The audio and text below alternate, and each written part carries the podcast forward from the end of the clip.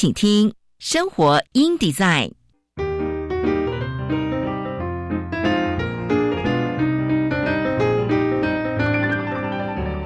美好早晨，来一段爱智之旅吧！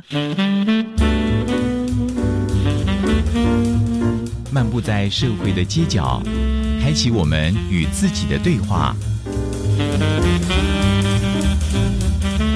穿梭在文化的回廊，重拾我们与土地的羁绊。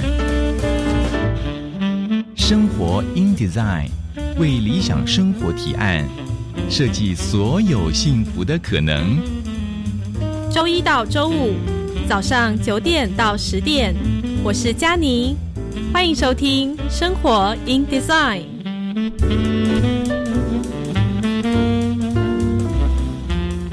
各位听众朋友们，早安！欢迎收听《生活 in Design》，我是佳妮。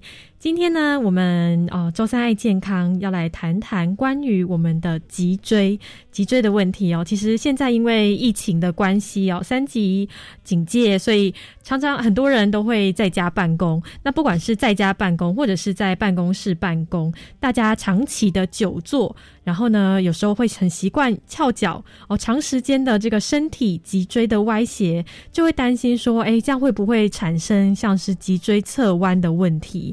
哦，所以呢，我们今天生活影集赛将会邀请到济优物理治疗所的林怡珍物理治疗师，哦，他也是我们称他叫凯西老师，哦，来告诉我们说，哎，什么是脊椎侧弯？那造成脊椎侧弯的原因有哪些？特别是哪些人容易会有脊椎侧弯的问题？那脊椎侧弯会产生什么样的症状？也可以教我们如何初步的来自我检测有无这样子类似的问题，可以在必要的时候呢再去做更详尽的检查。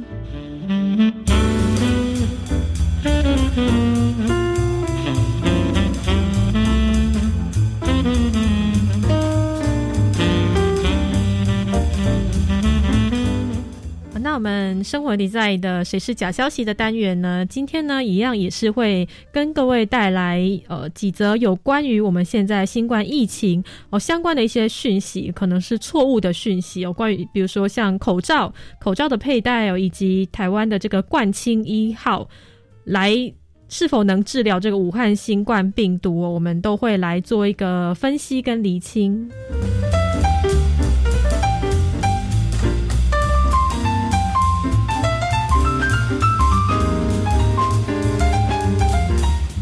再跟各位分享一下，因为我们这个疫情升温的关系，所以一百零九年综合所得税的申报呢延长到六月三十号，所以大家要特别记得留意说，哎，在六月三十号之前呢，可以使用行动电话认证以及手机来报税哦。其实，哎，这样子非常的方便，而且又便利。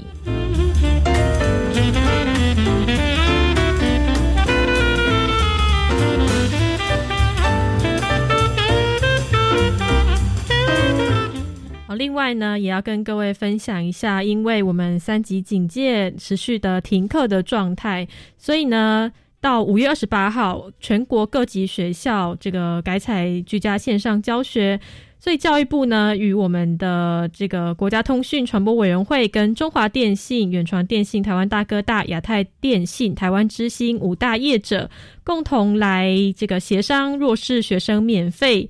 在这个防疫期间，能够线上学习的优惠方案，提供了四十五天网络不限速、吃到饱的四 G 门号，希望能够提供弱势学生在停课期间也能够居家学习使用。所以，如果想要了解哦。可以，我们的学生家长可以向各业者门市来做一个申办，然后呢，这个优惠方案呢也会更新于教育部公司协力的线上教学便利包的教育云网站，所以我们也可以去这个网站上搜寻。那家长们也可以直接向各大电信业者的门市来做一个洽询。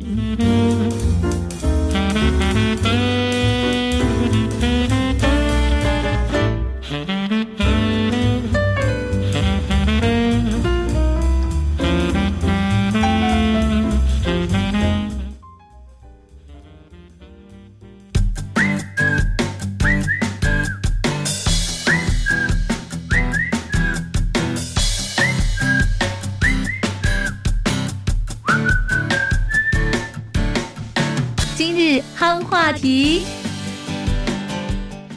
啊。腰酸背痛、肩膀酸痛是不少上班族的常见问题。那其实关键呢，常常是出自于坐姿不良、施力不当的原因。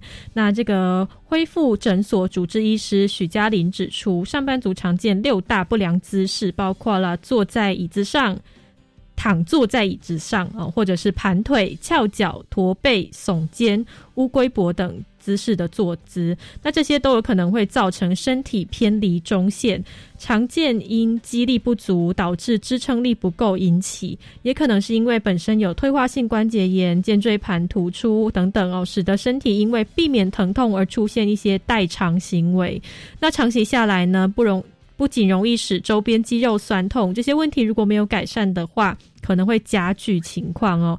久坐、久站等长时间不动，使用的是同一组肌肉关节在支撑，就容易出现特定的肌肉使用过度，关节缺挤呃缺乏挤压，无法代谢的问题，进而有疼痛的症状。特别是身体歪斜，长时间属于。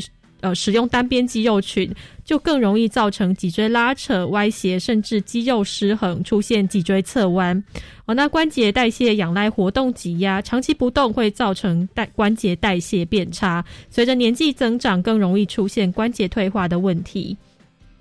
哦，所以平常可以留意我们的坐姿，让上半身的头颈肩背跟下半身的膝呃踝成一直线，让骨骼跟肌肉可以维持平衡，有利身体用最省力的方式进行日常工作。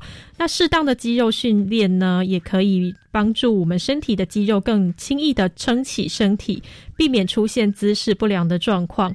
最重要的是避免同一个姿势维持过久。再舒适的姿势呢，也应该要每三十分钟就站起来动一动身体，或是更改一下姿势，都能够来促进血液循环跟关节代谢。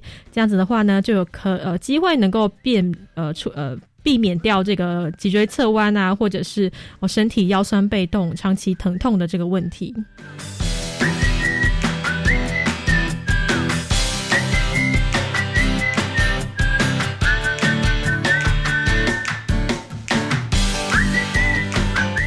那我们先听一首歌，我们先休息一下哦。等一下呢，这个歌曲回来，我们就进入到我们的“谁是假消息”的单元。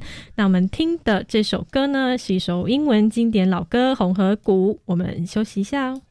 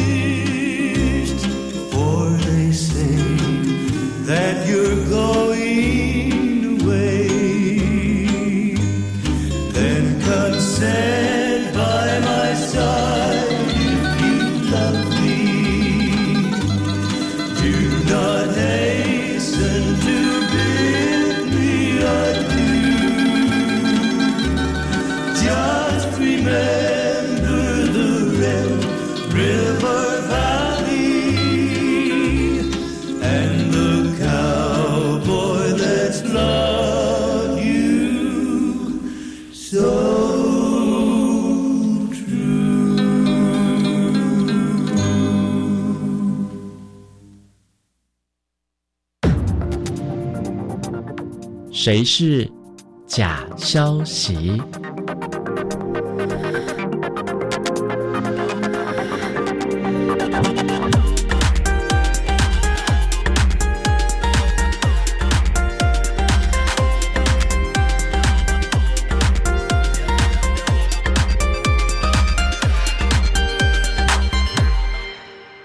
回到生活 in design，谁是假消息？今天呢，我们邀请到台湾市查中心的总编审慧敏来跟我们空中连线，分享关于疫情的诶相关的讯息哦，是否为真？今天呢，我们先请这个慧敏来跟我们打声招呼。慧敏你好，呃，佳妮早安，各位听众早安。好，慧敏，我们要来分享第一则哦。第一则是网络有谣传说，这个台北三总用台湾的冠清一号可以专治任何的武汉新冠病毒，而且可以网购。那也有提出这个清冠一号的中药药方。关于这则讯息，它的正确性是如何呢？是，呃，这个讯息，呃我们最近在网络上哦看到，呃，非常多有关防疫茶饮、嗯。或者是清冠一号、冠清一号是这样子的很多品很多处方哦，那就是告诉大家说可以买这样子。嗯那我们看到我们查核的这一则呢，其实我们查核了非常多的几几则查核报告，都在处理这一类的话题。是那相信民众就非常的关注哦。那我有没有什么样的偏方或者处方哦，可以保护我我们自己？那我们查核的这一则，它是讲说台北三军总医院有用药，那它用的是台湾的冠清一号，嗯那就有了一个十三味药这样子的，嗯，一个处方。是然后呢，还提供了联系的方式，告诉大家可以买。那基本上哦，三军总医院并没有使用任何清冠一号或冠清一号这样子的呃处方都没有使用，所以其实三军总医院它是被冠名了，哦那用冠名的方式来骗取大家的信任。嗯那再来呢，这里提到的所谓的冠清一号，其实呃，它是要让大家误导，让大家以为是清冠一号哦。嗯那什么是清冠一号？清冠一号是呃，现在就是呃国呃我们的国家中医药研究所，它针对这个呃就是呃。新冠，我们现现在新冠肺炎的病人去做了一个指引。那这个指引里面呢，有一个清症方，它的嗯呃处方里面有清症方，那它把清症方的这个变成一个浓缩的药剂。嗯那之前的话，就是有请药厂，药厂有取得这个授权，然后把它做成一个浓缩药剂，那就像一个胶囊一样卖到国外去。那在目前在台湾，其实还在谈洽谈授权当中，也许近期会上市哦，但是并没有现在你在任何的中医药诊所。都买不到这个清冠一号，就是证明的清冠一号哦，现在都还买不到。那另外清冠一号，它其实也不是自己买来，呃，无病强身这样子的一个呃保健的食品，并不是哦，嗯它是一个必须要由医生开立的一个处方签，那由中医师呃，如果如果说等它上市之后，也必须由中医师来。诊诊断，然后诊断之后呢，来开立这样子的处方，所以它是一种处方药，它不是自己可以买来，然后作为保健强身使用的用途，并不是。嗯那呃，传言里面我们讲的冠心一号，完全都跟这个处这个处方一点关系也没有。那它是自己写的一个处方。那呃，我们请请教了专家哦，专家有提到说，这个处方里面的一些呃十三味的药材，这个药材里面呢，有一些是比较危险的，那民众要特别的留意哦。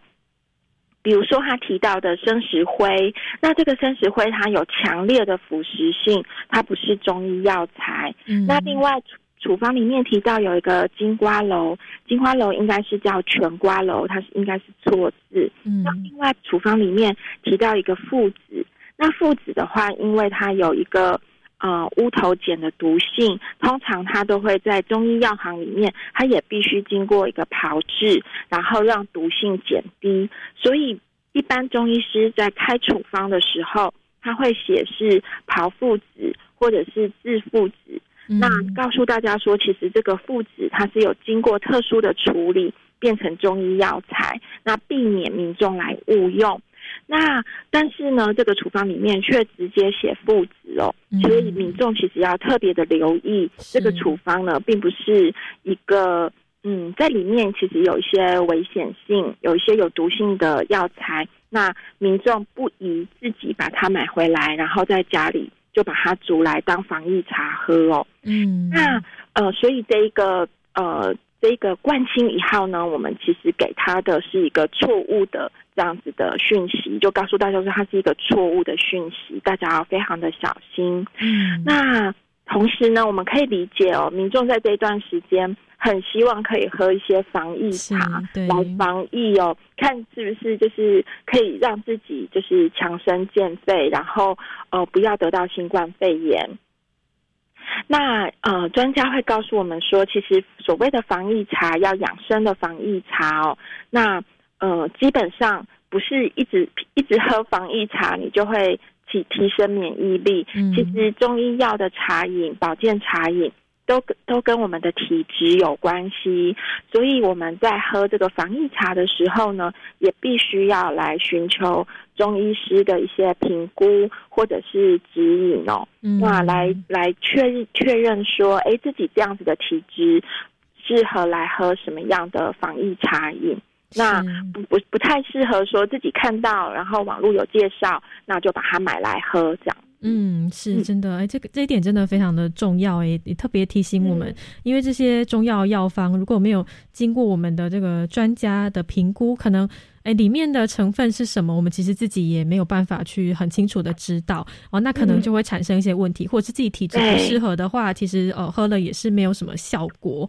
哦，所以呢，这个慧敏刚刚跟我们提到的这则谣呃传言，它是错误的讯息哦，三种并没有使用这个台湾的冠清一号，它跟清冠一号也是完全不同的一个。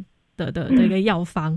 哦，所以大家这则真的是要特别的去小心啊，特别去留意注意一下。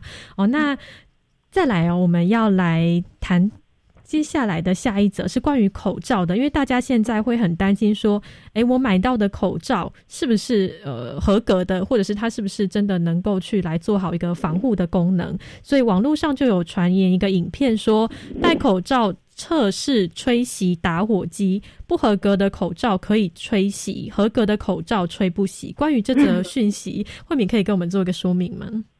是我们最近呢，完全可以感觉到民众其实对怎么样保护自己这样子的资讯需求非常的强烈，嗯所以大家呢就会在 Line 啊、Facebook 上面流通很多跟口罩相关的讯息哦。是那实际上，口罩已经跟我们为伍大概一年半，甚至更久的时间。如果大家之前就开始有呃出门啊、搭捷运啊就戴口罩的习惯的话，其实更久。那当然，这一年多以来，我们每天要出门，在很多的场合都要戴口罩。那最近呢，就在网络上流传各式各样的口罩实验哦，那就告诉大家说，诶，我们怎么去证明这个口罩？它能够保护我们。嗯那其中有一个实验呢，它是一个影片，那就有一个女士哦，她就带着影片，然后用用一个嗯火苗在他的面前，然后他就试试看说，诶，可不可以一口气我戴着口罩能够把火苗吹熄哦？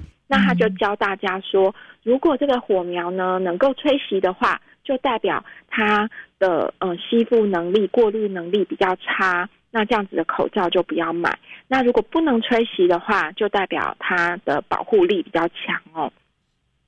那针对这样子的影片，我们就请教专家哦。那专家是呃中山医学大学治安系的副教授赖全玉。那赖老师就告诉我们说，其实影片我们戴着口罩呢，能不能吹熄火苗，它只测试了口罩的透气性。嗯那但是呢，我们真正哦，就是口罩在保护我们的话，是要口测试口罩过能不能够过滤带有病毒的飞沫、微粒、微尘、细菌这样子的效果。所以透气性好跟不好，并不直接等于过滤效果。所以它我就是这样的实验呢，它只实验了透气性，嗯，那并不能拿来作为说哦，这个透气性好或不好，就等于它呃，就这个过滤的抵挡病毒的效力。嗯，好跟不好，这完全没有关系哦。有些材质呢，它透气性很好，同时呢，它又能够呃抵挡病毒的效力也很好。那嗯这个也跟这个其实是跟材质有关系。那我们要认明口罩合不合格，不能用这种方式哦。那这是第一个影片。嗯，那另外还有一个影片呢，是呃有也是一样有一个看起来像专家的人哦，这好像在实验室。那他就把一一张口罩呢拿来，就是打开，打开之后就装水。那装水呢，其实口罩就这个水是不会滴漏下来的。嗯，那当他呢在口罩的表面喷上酒精之后，诶，这个水哦就漏下来了。那这个实验是要告诉我们说，诶，我们如果把酒精呢喷在口罩的表面，可能会造成防疫的缺口。那嗯这样子的实验，它是不是正确的呢？那我们也一样请教了赖全玉老师哦。那赖全玉老师他会告诉我们说，的确这个实验的呃，就是实验的验证结果是正确的哦。口口罩的确不适合喷酒精，嗯因为酒精它会伤害口罩带有静电的熔喷层。那也许它干了之后，呃，就它的透透水性不会受影响，但是呢，它刚刚讲的过滤这些微粒的效果就会变差了。嗯所以我们并不建议说我们的口罩呢要喷酒精哦，这个是一个比较危险的动作，它会影响到口罩的防护力。那有些人呢，就是为了空气清新哦，他想要他会把口罩滴精油，那滴精油一样会破坏这个口罩刚刚讲的口罩的防护力。嗯，那一样，专家也一样建议说不要去滴精油，也不要去喷酒精，嗯是这样子。哎，这个嗯真的是很 很重要的一个讯息哦，告诉我们说，哎，这个要注意，不要喷酒精在口罩的这个上面，或者是滴精油也也会破坏它的防护力哦，这个是大家都要去注意的地方。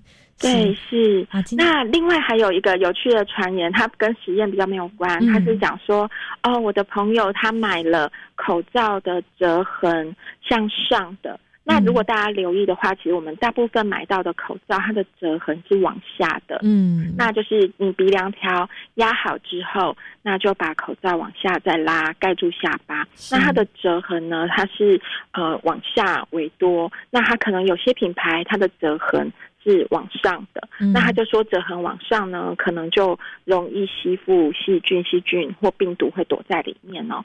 那我们一样请教了专家，专家会告诉我们说，所谓折痕向上或向下，它都没有任何的影响，因为我们使用嗯口罩的时候都是把折痕拉开，那让让这个整个口罩可以罩住我们的口鼻跟下巴。那这个折痕跟上还有下，它都不影响，并没有所谓说就是折痕往上，它就会呃容易吸附病毒这样子的说法，并没有。那但是是我们要注意的就是说，因为我们现在有社区感染。所以大家出门的时候，其实我们在佩戴口罩上，嗯，我们要把口罩的表面当做它是一个污染层。那所以当我们呃要吃饭啦，或者是有些场合，我们要把口罩撤下来，我们要记得我们要用干净的双手，然后去把口罩拿下来。拿下来的过程，要把口罩的表面当做是一个污染层。如果你的手碰到了，那你就必须待会要吃饭的时候，你就必须要去记得要洗手哦。嗯，不要说你碰了表面，它已经口罩已经保护了你，然后那上面可能是要当做它有病毒这样子，你去手去摸了，摸了以后呢，你又没有洗手，又去吃饭，那你就白戴口罩了哦。所以我们要特别注意，现在我们在穿戴口罩的时候要怎么样的戴上，然后要嗯、口罩要取下的时候要怎么样很小心的取下来，然后让你的手也是保持干净。好，我们谢谢慧敏哦，今天跟我们分享这么多关于口罩的知识哦，相信都能帮助大家能够更做好防疫哦。谢谢慧敏，谢谢大家，祝大家有美好的一天。慧敏，拜拜。各位听众朋友，大家好，我是从新归零的节目主持人常勤芬。身心灵的健康是现代人成功的必备条件。从新归零，周一到周五零点到一点，在教育广播电台播出。它也就是带领着我们大家朝身心灵健康的方向迈进，让我们一起努力。电子烟造型多变。容易伪装成学用品，怎么办？防治电子烟危害的素养教材内容教案设计完全贴近青少年生活情境，可协助教师轻松备课，适用于中小学各级学校。到哪里下载？可以透过青春无烟烟教材下载登录，或是无烟无槟榔好校园网址来教导学生明辨烟品危害，强化勇于说不的拒绝技能。谢谢。以上广告由教育部提供。快报：机关署表示，肠病毒已经进入流行季，请家中有五岁以下幼儿的家长特别注意。老公，你听到没？新闻说哦，说特别是家中有感染肠病毒的幼儿，出现嗜睡、手脚无力、持续呕吐、抽搐等重症前兆病征，要迅速送医治疗。哎，那你刚回来有没有先洗手？如果没有，我可是不准你抱 baby 哦。是，老婆大人。预防肠病毒，赢在勤洗手。以上广告由疾病管制署提供。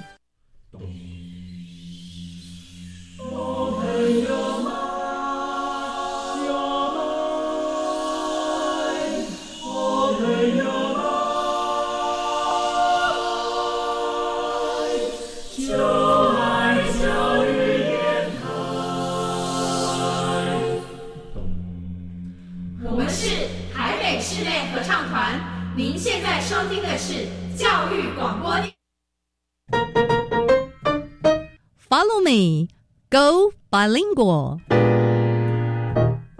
双语教学花露米。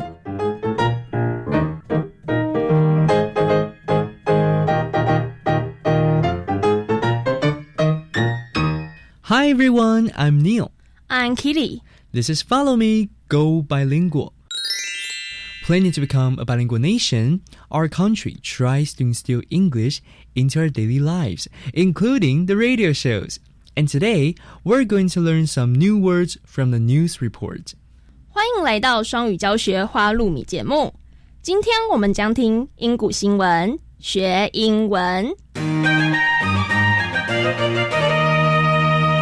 你知道哪个国家的人最常喝醉吗？嗯，德国人吗？ 听说他们啤酒很有名。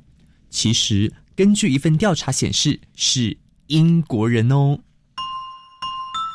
Survey: Brits get drunk more than anyone else. 研究显示，英国人比任何人更常喝醉。A survey has found that out of people in 25 countries, people in the UK get drunk more often than anyone else. The Global Drug Survey, GDS, tries to find trends among people who use drugs and alcohol. The 2020 survey was answered by over 110,000 people between early November and late December 2019, including over 5,000 people in the UK. The survey found that Brits had been drunk an average of 34 times in the last year. This was more than twice as often as people in some other countries, including Spain, Germany, Hungary, Italy, and Poland. The survey defined getting drunk as having so much alcohol that your behavior changes. You can't focus on things, and your speech and balance are affected. Across all countries, people got drunk an average of 21 times in the last year. People in Australia and Denmark got drunk 32 times, the second most after British people. This is the second year in a row the UK has been at the top of the list. Even though pubs in the country were closed for large parts of 2020 because of the coronavirus pandemic, however, another GDS survey found that 48% of people in Britain had been drinking more since the start of the pandemic. 一份调查发现， 二十五个国家的人之中，英国人比任何人都还要常喝醉。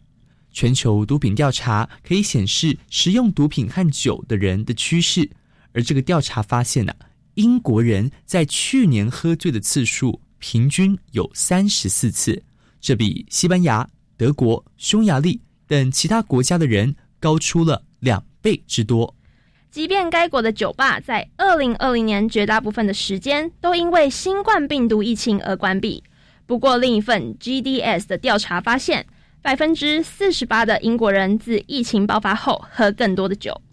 And now let's learn some related vocabulary.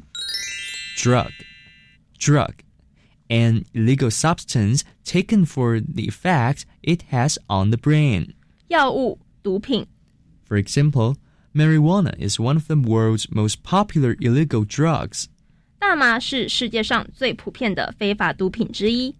Trend, trend, the general way in which something is changing or developing. 趋势、流行、走向。 For example, recent sales trends have been very positive. 近期的销售趋势非常的乐观。 Define, define, to clearly state or describe the nature, meaning, etc. of something. 解释、定义。 For example, the purpose of the project is defined on page 3 of the report. 此企划的目的于本报告第三页中解释。 Now, let's review the three words we learned today. Drug, drug, 药物、毒品、 trend, trend, 趋势、 流行、走向、define, define. 解释、定义。That's it for Follow Me, Go Bilingual. I'm Neil. I'm Kitty. See you next time.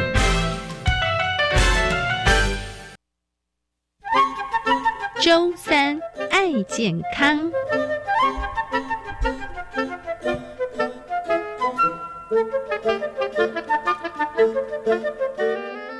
欢迎回到生活 in design 周三爱健康。今天呢，我们要来带大家改善令人烦恼的脊椎侧弯问题。哦，今天呢，我们将会邀请到脊优物理治疗所的凯西老师哦，物理治疗师来告诉我们说，诶，究竟什么是脊椎侧弯？那造成脊椎侧弯的原因有哪些呢？有哪些人容易会有这样子的问题？那也可以来帮助我们初步来做一个自我检测哦，也可以改善预防类似脊椎侧弯的问题的发生。哦，那我们今天呢，邀请到凯西老师跟我们空中连线来分享哦。我们先请凯西老师跟我们打招呼，老师您好。大家好，我是吉欧物理治疗所的凯西老师。好，那个凯西老师，我们想要先请问一下哦，因为大家常常听到脊椎侧弯这个症状，但到底什么叫做脊椎侧弯？呃，其实脊椎侧弯呢，它可以分成两种，就是功能性的侧弯跟结构性的侧弯。是那通常功能性的侧弯可能是姿势的问题啊，或是一些其他问题所造成的。那大家比较关心的可能会是结构性的侧弯。嗯那结构性的侧弯它有一些条件哦。第一个条件就是它的侧弯角度，就是我们说的科博士角度必须大于十度。那再来就是呃椎体呢必须有旋转的情形。那再来就是椎体呢，它在前后会有不正常的塌陷，在 X 光片上面会看到这样子的情形。符合这三种条件呢，我们才会说它是结构性的脊椎侧弯。嗯，是，所以其实脊椎侧弯它的定义还蛮严格的。嗯，对，嗯，是是要达到某一个角度，是这个意思吗？对，达到某一个角度，然后它有旋转的情形，嗯才会称为结构性的侧弯。不然我们通常都把它归类于功能性的侧弯这样。嗯，是，所以这两个功能性的侧弯跟脊椎性的侧呃跟结构性的侧弯，它们两个的差别是在于呃治疗方式会不同，是在于就是呃结构性的侧弯，它可能会有椎体旋转，或是它的侧弯角度一定要大于十度或者二十度。嗯对，那功能性的侧弯，它可能就不会有旋转的这个情形，它可能就是只有肩膀一高一低啊，或者是骨盆在背面上看起来可能就是两边的腰线不太一样，或是骨盆一高一低这样子。哦，是，所以是程度上的差别。嗯，对，嗯，是。哦，那想要请问一下哦，大家就会很关心说，哎，那可能造成脊椎侧弯的原因会有哪哪些？哦，好，那这个呢，可能要跟大家破除一些迷思，是，就是大家都觉得姿势不良啊，或者是小朋友背重的书包啊、驼背啊，或是他跳舞啊，或是他打球啊，会不会都会造成结构性的侧弯？其实目前研究上看起来是不会的，嗯，就是不会因为你驼背或者是背重的书包，或者是做一些运动，就造成你结构性的侧弯。但是呢，它可能会因为肌肉的不平衡而有功能性的侧弯。嗯，对对对，所以必须要为脊椎侧弯平反一下，就 是就是不是姿势的不良就会造成结构性的侧弯。所以有很多结构性侧弯的家长们，他都会一直骂小孩，哦就说你都是因为怎样怎样怎样，你才会有结构性的侧弯。那其实不是的哦。嗯，是对对对哦。那因为我们常常看网络上的这些介绍啊，或者是呃看一些影片，都会讲到说，大家就会说啊，因为这个长期的驼背，或者是背很重的东西，是，或者是甚至是有些人会讲说运动对都会造成脊椎侧弯的问题，但是哎，其实并不是这些原因所造成的。对，就是我们说两种侧弯嘛，就是这种这些问题并不会造成你结构性的侧弯，但是它可能会因为你姿势不良或者是做一些运动，会让你的两边的肌肉比较不不对称，嗯，是，就是肌肉发达程度比较不对称，所以看起来可能会肩膀一高一低啊，看起来可能会骨盆的高度不太相等。那我们就会把它归类在功能性的侧弯。嗯那其实功能性的侧弯只要拿掉这些原因，那它的它的侧弯就可以恢复。哦，是是是，对对对哦，所以等于是说结构性的侧弯不会是这些原因造成的啦。对对哦是，所以结构性的侧弯通常会产生结构性侧弯的原因是什么？呃，通常会产生结构性侧弯的原因，现在目前有很多的研究去去研究啦。嗯那它就是有可能是因为生长激素的不平衡啊，或者是呃我们说的内分泌的失调啊，或者是一些神经的因素所造成的。但是确切的原因呢还没有找到，所以我们现在都把结构性的侧弯会归类在呃不明原因所造成的脊椎侧弯这样子。嗯那当然会有一些神经性的问题，比方说脑性麻痹的小朋友啊，或者是你因为脊髓损伤、瘫痪，然后造成的结构性的问题，这种神经性的问题，我们就没有在今天的讨论范围里面这样。嗯、是是是哦，所以其实我们诶，等于是说我们要先。在脑中要有这样子的概念，就是脊椎侧弯有两两个种类，功能性的跟结构性的。是是是。啊，然后呢，所以其实我们常常会讲说，哎、我长期的久坐而且翘脚，就会哦有脊椎侧弯的问题。像这样子应该是属于功能性的脊椎侧弯。对，没错。哦，是。那想要请问一下凯西老师，所以哪些人会容易会有像是脊椎侧弯的的问题产生？尤其是像功能性的脊椎侧弯的话，嗯，那我们一样就是把它分成功能性跟结构性两个的面向来探讨。那如果是功能性侧弯的话，那都就会跟肌肉不平衡有关系，所以呃，你的坐姿、你的站姿、你的你的生活习惯就会有相关。比方说，一直常用右手的人，嗯那他的右边肌肉就会比较发达，所以他可能就会产生假性的有功能性的脊椎侧弯这样子。嗯，对，那如果是结构性的侧弯的话，目前发现就是好发在青少年的比例是比较大。嗯，那我们现在也有，就是我们国家也有做一些筛检，就是在国小跟国中都有去做这个结构性脊椎侧弯的筛检。那所以好发年纪大概在青少年，而且重度侧弯的话，大概是以女性居多这样子。哦，是，所以性别也会有差别。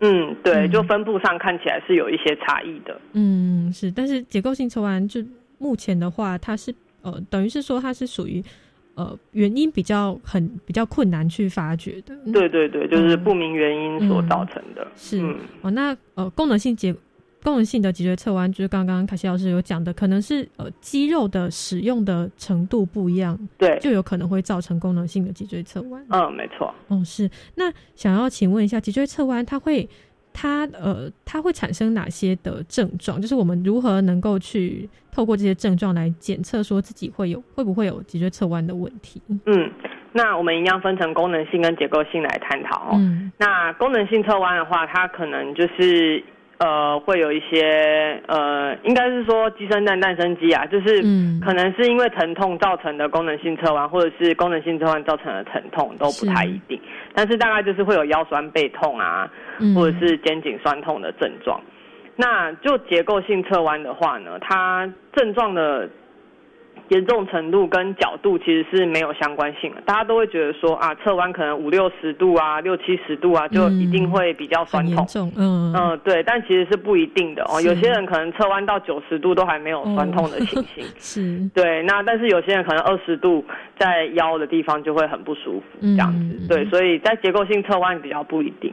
那如果是功能性侧弯的话，大概就会是酸痛啊，然后造成的神经性的神神经学的症状，比方说脚麻，或者是或者是就是无力的症状这样子。嗯，对对对。对，所以呃也是分成结构性跟功能性。那结构性的话，可能跟它的这个角度会呃没有关系，就是等于是说它可能虽然可能只是比较轻微的角度，但它也有可能会呃非常严重的疼痛，也有可能。对对哦，那功能性结构的话，也是呃也是就是会有这种腰酸背痛啊这些比较神经性呃神经的这种疼痛的问题的嗯产生。哦，所以有这样子类似的。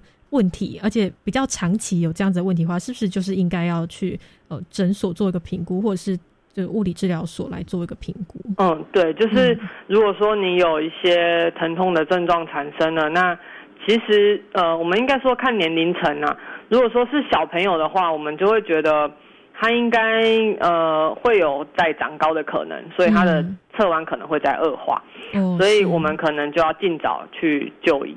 那如果是成年人的话，他们可能就会等到就是酸痛到受不了了才会就医这样子。那其实我会建议，就是当你发现你有一些症状的时候，就应该要就医，然后去做一些脊椎侧弯的专业的评估这样。嗯，所以如果在初期的时候就先去就医的话，是会比较好，是呃不要考可以减轻疼痛的。对对对，嗯，是哦，所以呢，哎。要多了解自己的身体状况哦，不要等拖到很后面的时候才去，可能真的是对啊，全身都会非常的酸痛，那也会对身体、对生活造成一定的影响。哦，那想要再请问一下，那我们刚刚有提到说，就是已经出现症状的话，我们可以去做一个呃就医哦的这样子的一个行动。但是我们平常想要自我检测，或者是说想说，诶，可不可以来预防像是脊椎侧弯这样子的问题？我们如何来做一个自我检测呢？嗯，其实我们自我检测的方式很简单哈，嗯就是第一个照镜子，照镜子看一下自己的体态对不对称，就是我是不是有肩膀一高一低，或者是腰线不太对称，就是一边比较凹，一边比较直，嗯或者是骨盆的高低一高一低。嗯，那再来的话就是做亚当前弯测试，就是你往前弯，然后请人从后面看你的身体，看你的背的龙突是不是呃不一样高。就是我们通常一般人是平的嘛，就是对两边应该是一样等高的。但是如果是侧弯的小朋友或是侧弯的患者的话，他们如果有胸弯的或是腰弯的的的情形发生的时候，他们在前弯的时候就会合并旋转，那就会有一边比较高，一边比较低这样子。嗯，是哦，所以这两个方法其实还蛮简单的，在家里嗯就可以自己做一个测试。对，那第一个是自己看镜子，去检视说我身体有没有一边高一边低，或者是不对称的情况。嗯，哦，这个这个可以做自己去检查一下。那第二个就是请人哦，从后面看嘛，就从后面看你弯腰的时候，是不是这个背部或者是肩膀这边是一高一低的？对，背部跟腰部的哦，地方、背部跟腰部是是一高一低这样？嗯，是，所以如果有一高一低的状况，可能就是会有功能性的脊椎侧弯的问题。对，嗯，是哦，所以像这样子的问题的话呢，就可以来做一个自我的检测。哦，那接下来想要再请问一下，所以如果真的是有了类似的脊椎侧弯的问题，嗯。通常在你们的诊所里面是如何治疗跟嗯。矫正的？嗯，就是呃，我们一样分两个层面来嗯。探探讨。就是如果是功能性侧弯的话，我们就是拿掉会造成它侧弯的那个原因，比方说椎间盘突出，那我们就治疗椎间盘突出的部分；肌肉不平衡，那我们就让训练肌肉运动训练，让肌肉变得比较平衡。那如果是肌肉的紧绷程度不一样的话，那我们就借由呃徒手的治疗，让肌肉两边达到一个比较平衡的状态，那它的功能性侧弯就可以得到缓解。嗯，那如果是结构性侧弯的话呢，那就要看它的恶化风险来决定。那恶化风险的话，会视它骨头的成熟年龄跟角度的大小来决定。如果说骨头年龄，就比方说它的年纪比较比较小，那角度也比较大的话，那它的恶化风险就会比较高。嗯那所以这个时候呢，可能就要借由特定性脊椎侧弯物理治疗这项呃物理治疗的运动模式来介入。那如果说它的风险在更高的话呢，可能就会需要背架来做来做配合，那来做搭配，那这样子矫正的效果才会变得比较好。这样子，嗯，是哦，所以呃，你分成也是功能性跟结构性的。对哦，那功能性的话是最最重要的目的是找出那个原因，没错就是造成侧弯的那个原因，然后去对症下药，去呃解决掉这个问题，呃这个原因所造成的问题。对哦，那结构性侧弯的话，可能就会搭配一些治疗方式哦，或者是辅具的使用。嗯嗯，是就是背架的使用哦，来帮助我们的这个治疗哦，可以获得一个比较好的改善。没错。哦，那想要请问一下哦，因为实际上你们的这个诊所应该也会有许多的、呃、类似这样这样子症状的患者，嗯嗯那他们嗯治疗的前后，我们可以看出哪些改变吗？嗯呃，其实改变的话，我们嗯最在意的大概就是体态上、外观上的改变。对，那其实，在一段时间的运动治疗或者是徒手治疗之后呢，其实体态上面的改变都会改，就是改善很多。那比方说，就是肩膀的高低啊，我们刚刚说的腰线啊、骨盆啊，甚至胸部会一大一小，这都是可以改善的。因为哦胸部一大一小，大概就是、个很这个很有用，对对对，就是因为你的胸廓有旋转的情形。是那如果说我们借由运动来改善这个这个状态的话，那你的外观就会看起来比较漂亮。那这也都是小朋友他最在意的。对呀、对啊，然后再来就是疼痛的改善。嗯，那再来因为疼痛的改善的话，它大概就可以让我们的生活品质变得比较好。嗯对，那最后最后我们才会去着重在角度的改变。嗯对，所以其实脊椎侧弯的患者，他们其实在意的事情，不是角度从三十度可能变成二十度，嗯。他在意的是他看起来漂不漂亮，对。他有没有就是跟人家不一样。对，所以我们就是会从他们在意的事情下去着手，那可以看到体态的改变，那外观的改变，最后我们才会去探讨角度改变的情形，这样。嗯，对，哦，这个真的很重要。我相信说，如果对啊有类似脊椎侧弯问题，大家都会很担心说，哎，自己看起来是不是跟别人不一样哦，或者是自己这样看起来会不好看哦。所以如果能够把体态来做一个改变的话，他整个人也会更有自信。没错，哦所以这其实也是影响到就是小朋友的脊椎侧弯他们的一些心理的状态，这样。嗯，对，所以哦是是可以建议家长啊，如果有发现到小朋友有类似的问题的话，其实就可以哦赶快的来做一个这种物理的治疗。对对哦，等于就是可以能够来呃改善小朋友的身体之外，也可以让他们呃这个。较心心灵也可以受到这个安慰，就跟跟他们讲说，哎、其实是可以改变的哦，你的对体态是可以变好的，是有机会，而且还可以减减轻疼痛，这个也很重要。没错没错整个生活品质其实都是会提升的。是对哦，所以是有需要接受治疗的时候，还是要去治疗了。如果长期如果脊椎侧弯问题，然后放任他不管的话，会不会呃会更严重吗？会啊，就是尤其是小朋友，他们、嗯呃，随着成长的速度越来越快，因为它地基就是歪的了，嗯所以它如果再长高的话，就是会更歪。嗯，所以其实呃角度大到一个程度，就会建议要手术，因为避免它就是再继续歪的更严重。那我们希望可以在手术之前，就是先做一些事情，所以就是先在手术之前就先把自己的身体维持在一个比较好的状态，让他们让他们可以就是过一些比较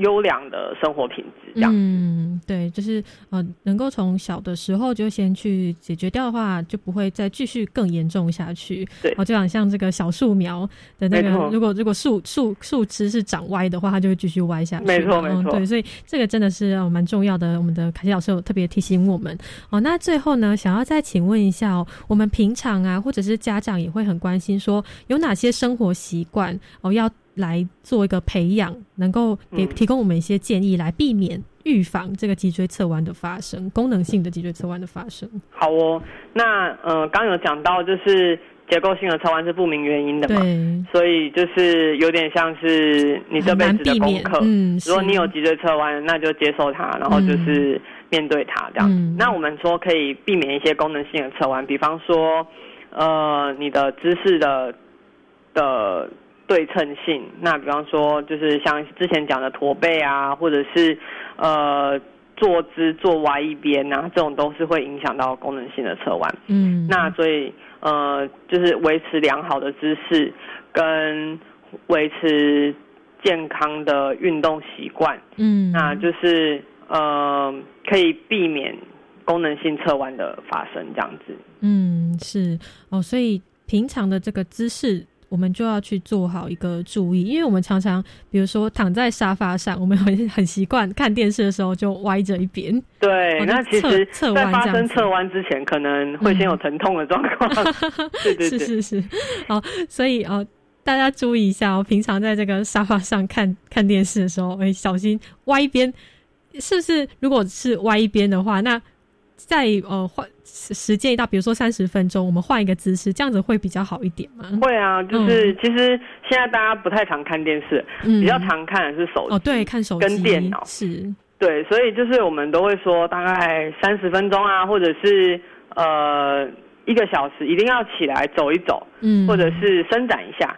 那现在看电视、呃看手机、YouTube 都会有广告嘛，那就会趁广告的时间呢，放下来休息一下，做一些伸展的活动，其实都可以让就是保养自己的脊椎这样子。嗯啊，这个方法真的很不错哎，告诉我们说，哎，听看到广告就代表说，哎，休息时间到了。对哦，那这个休息时间我们就可以站起来换一个姿势，或者是走一走。对，哦不要略过它。哦，是是，对我们，我们让广告也放一段时间，然后趁这个时间来做一个休息，让身体也可以做一个放松，没错不会长期的盯在同一个姿势太久的时间。对，对对啊是啊，那今天呢，真的非常谢谢我们的这个脊优物理治疗所的凯凯西老师啊，来跟我们分享什么是脊椎侧弯，那也提供了很多的一些方法来告诉我们说如何自我检测，有哪些生活习惯的培养都可以来帮助我们来预防这个脊椎侧弯的发生哦。是，那今天真的谢谢凯西老师，谢谢您，谢谢，好，希望之后有机会能够再来跟我们做更多的分享哦。没问题。啊，谢谢，拜拜。好，谢谢您，大家拜拜。我们生活的在周三爱健康，今天到这边，感谢各位听众朋友们的收听，我是佳妮，我们明天见喽，拜拜。